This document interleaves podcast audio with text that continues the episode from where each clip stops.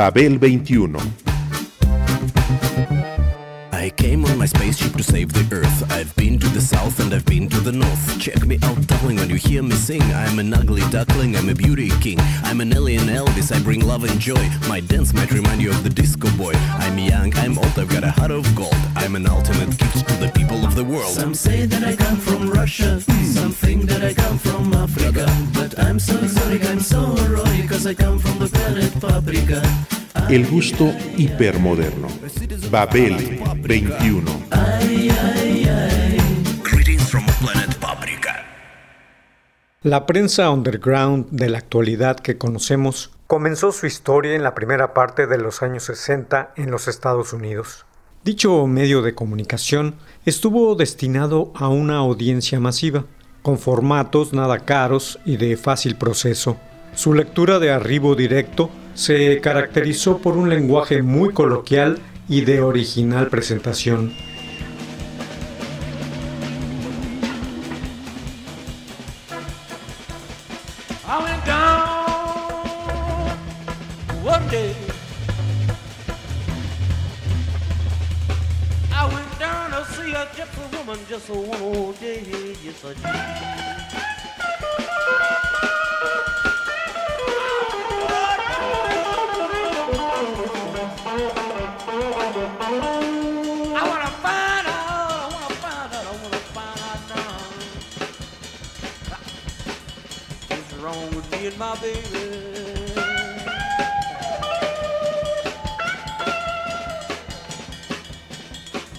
We ain't been getting down like we used to do. Económicamente independiente, se propagó a sí misma y con un éxito insospechado. Las opiniones sustentadas en su interior eran radicales con respecto a la problemática popular y sobre todo en su divulgación. Well.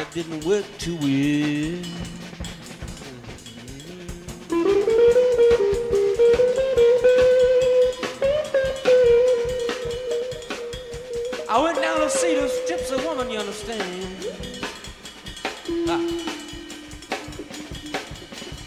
And I told her my story. I told her what was going on.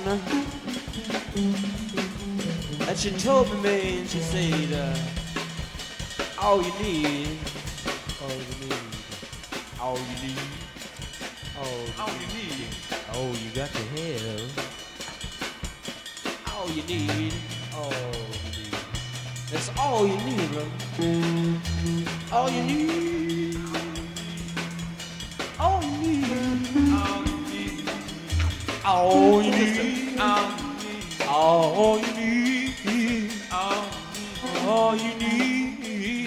La historia de esta prensa ha sido versátil, pero sin menguar en su desarrollo, a pesar de todos los factores que actuaron desde entonces en su contra.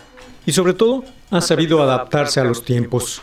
Los movimientos juveniles y sociales más importantes de las últimas décadas han pasado primero por sus páginas para una vez maduradas estallar en plena cara de los sistemas, mostrando las voces de culturas alternativas para la supervivencia, la identidad y la autonomía de nuevos pensamientos, tanto en la política como en el estilo de vida. Just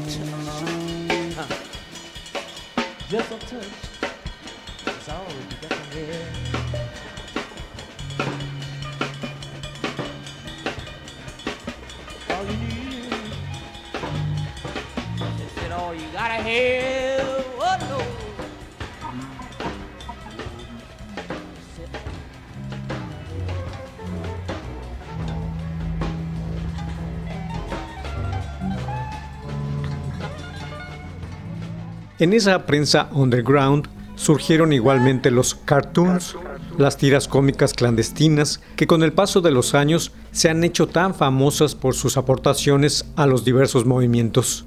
Uno de los grandes mitos de la contracultura sesentera es el hacedor de cómics Gilbert Shelton, el creador de los inefables Freak Brothers, los personajes que hicieron tanto por el espíritu de los 60 como Woodstock o Jimi Hendrix.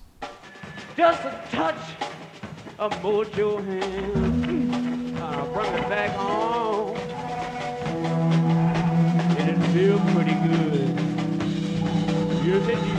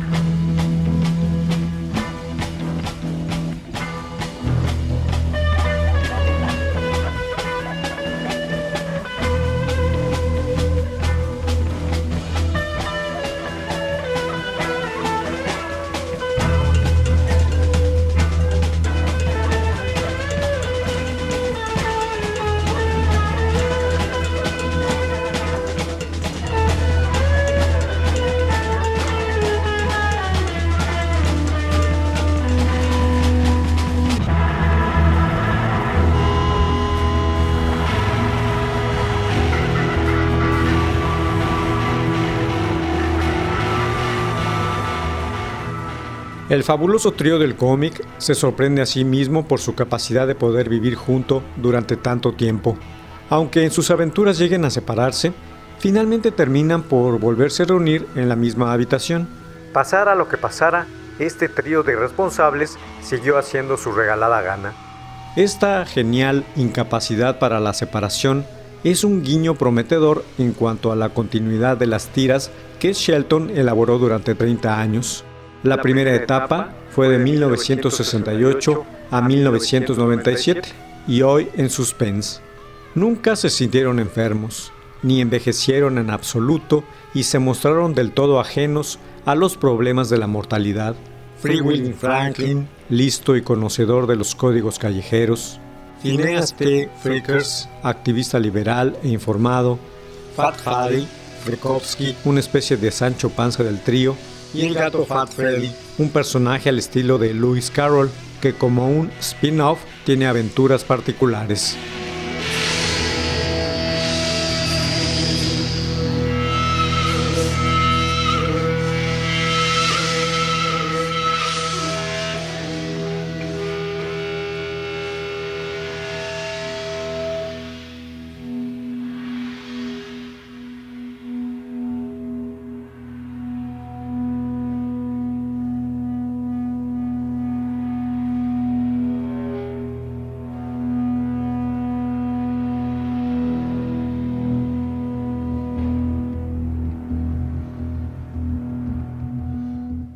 Gilbert Shelton, su creador, nació en Dallas, Texas, el 31 de mayo de 1940.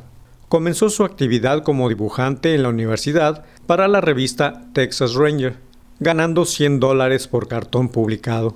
En aquella época le bastaba para vivir, tomarse todas las cervezas que quisiera y asistir a todos los reventones estudiantiles.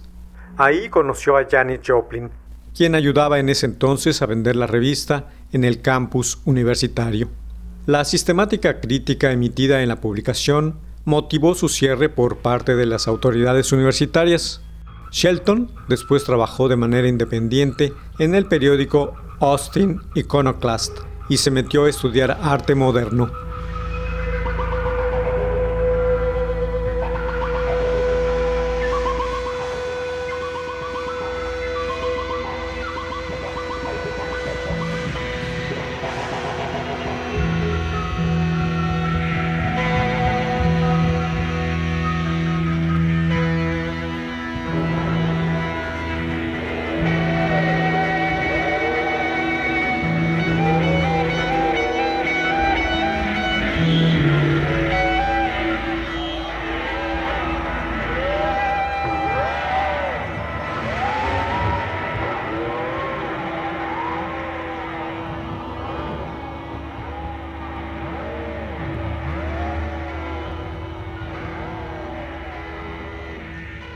A la postre, Shelton se mudó a Nueva York, en donde creó su primer personaje, Wonder Warthog.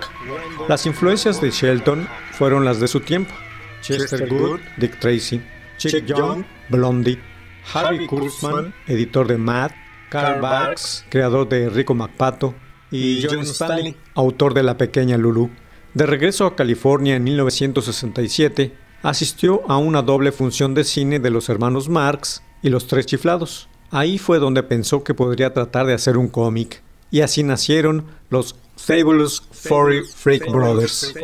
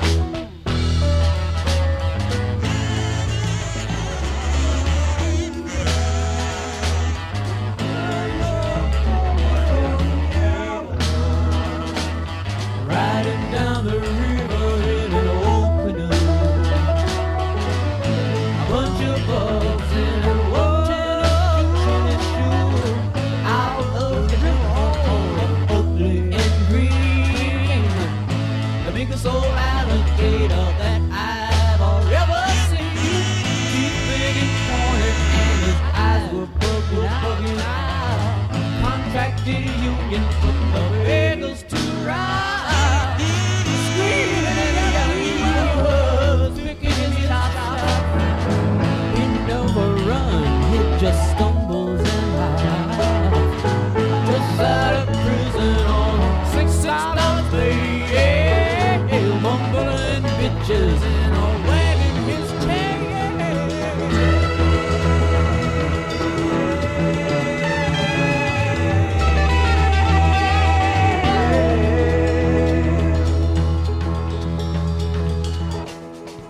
La primera aparición de los Freak Brothers fue a finales de 1967 y se publicó en un periódico underground, The Rack, en Austin.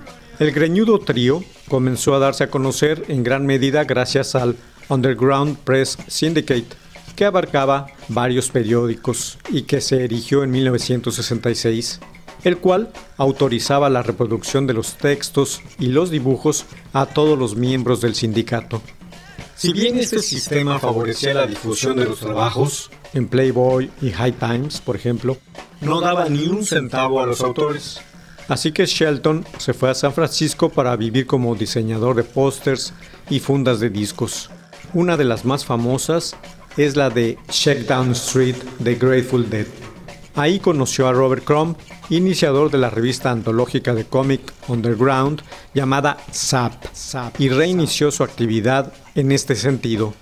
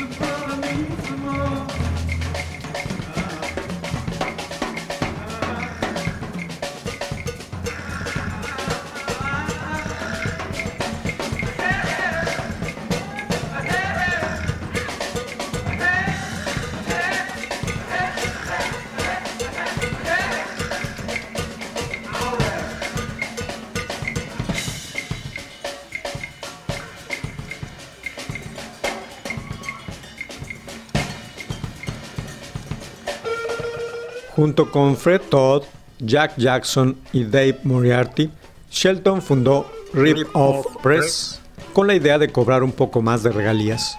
Se instalaron en el desván de la antigua Maui's Opera de San Francisco. Compraron una vieja prensa offset y se lanzaron de nueva cuenta a los Freak Brothers. Estos representaban el espíritu antiautoritario por excelencia, inscritos dentro del concepto propagado por Mark Twain en Huckleberry Finn. A la gente le encantó este tipo de lectura y los Freak Brothers se afianzaron hasta niveles internacionales.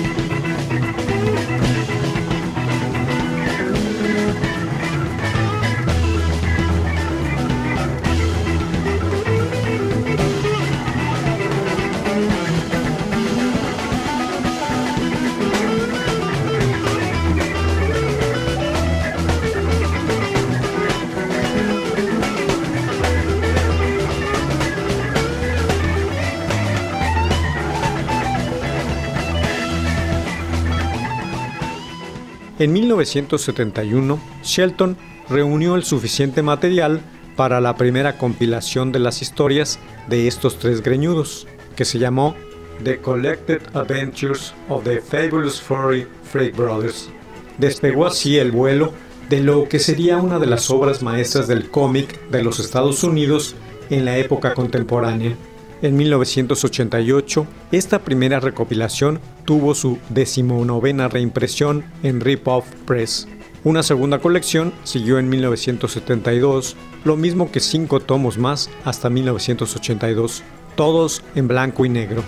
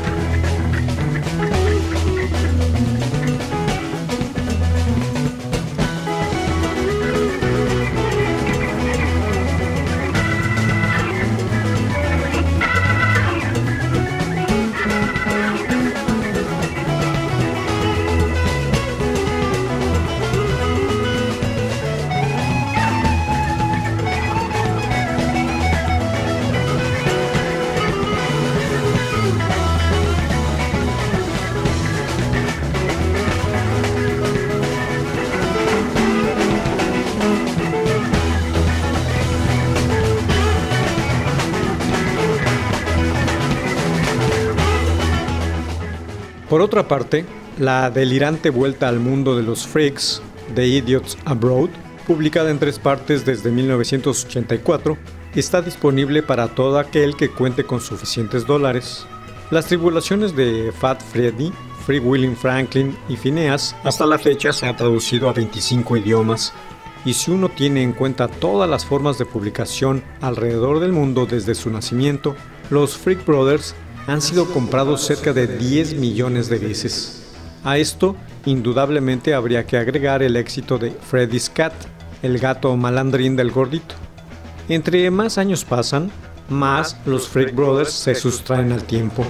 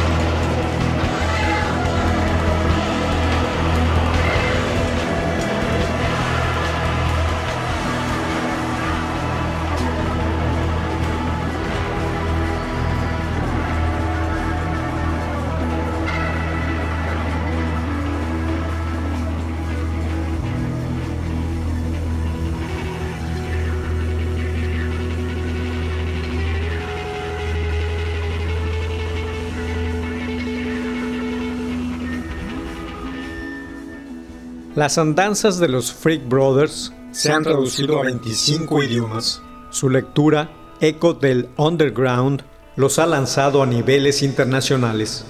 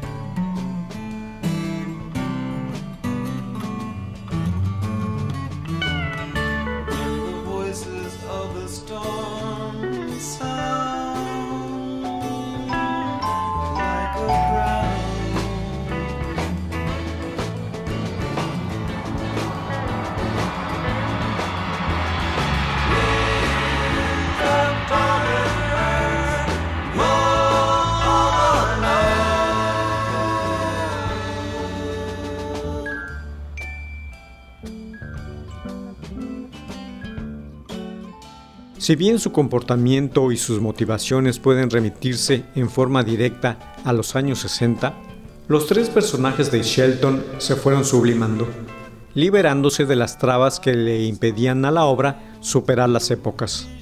Otros factores que han contribuido a ello han sido la propia marginalización del trío y su ligazón constante a la prensa underground y a las pequeñas sociedades editoriales de tirajes cortos pero regulares.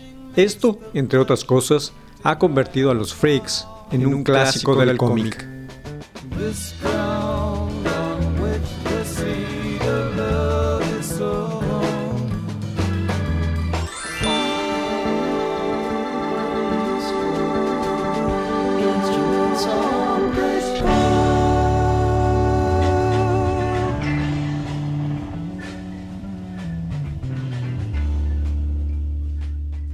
En lugar de reducir su trío a nada, como se haría en el mundo normal con el tiempo, Shelton los canalizó a una situación esencial donde establecer sus relaciones, misma que los une a la existencia como personajes imposibles, pero nunca lo suficiente como para que el mundo les gane regularmente. En la medida en que los freaks se resisten a las agresiones de este, sus aventuras se resisten al tiempo, una pequeña recompensa para aquellos cuya más mínima aspiración de paz o de eternidad por lo general se traduce en un gesto fenomenal de energía.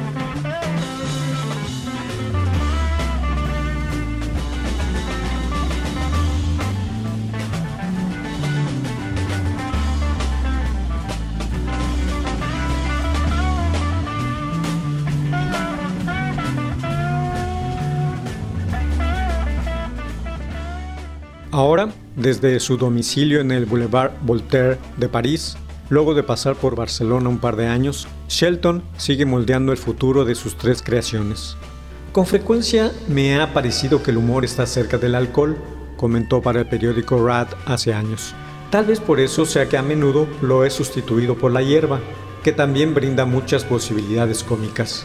Sí, hay mucha droga en mis historias, pero los Freak Brothers no se encuentran en contacto directo con el verdadero mundo de esta.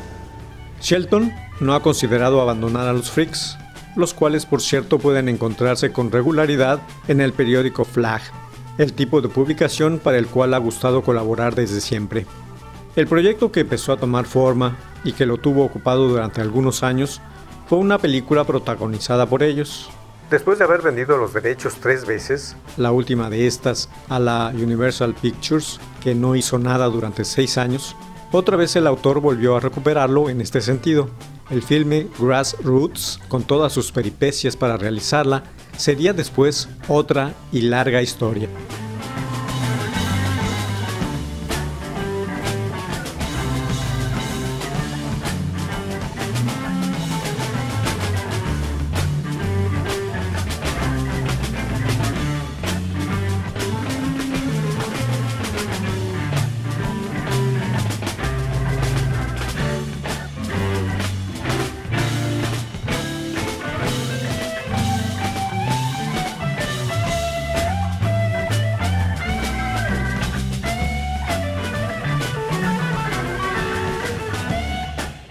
Freak Brothers continúan con vida, lo mismo que Gilbert Shelton, ambos sendas leyendas.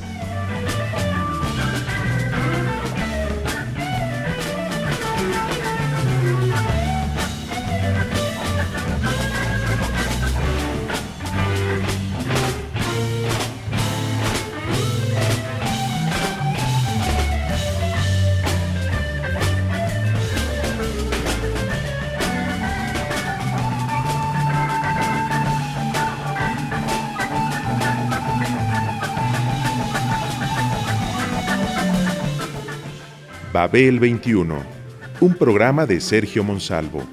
Producción a cargo de Pita Cortés, Roberto Hernández y Hugo Enrique Sánchez.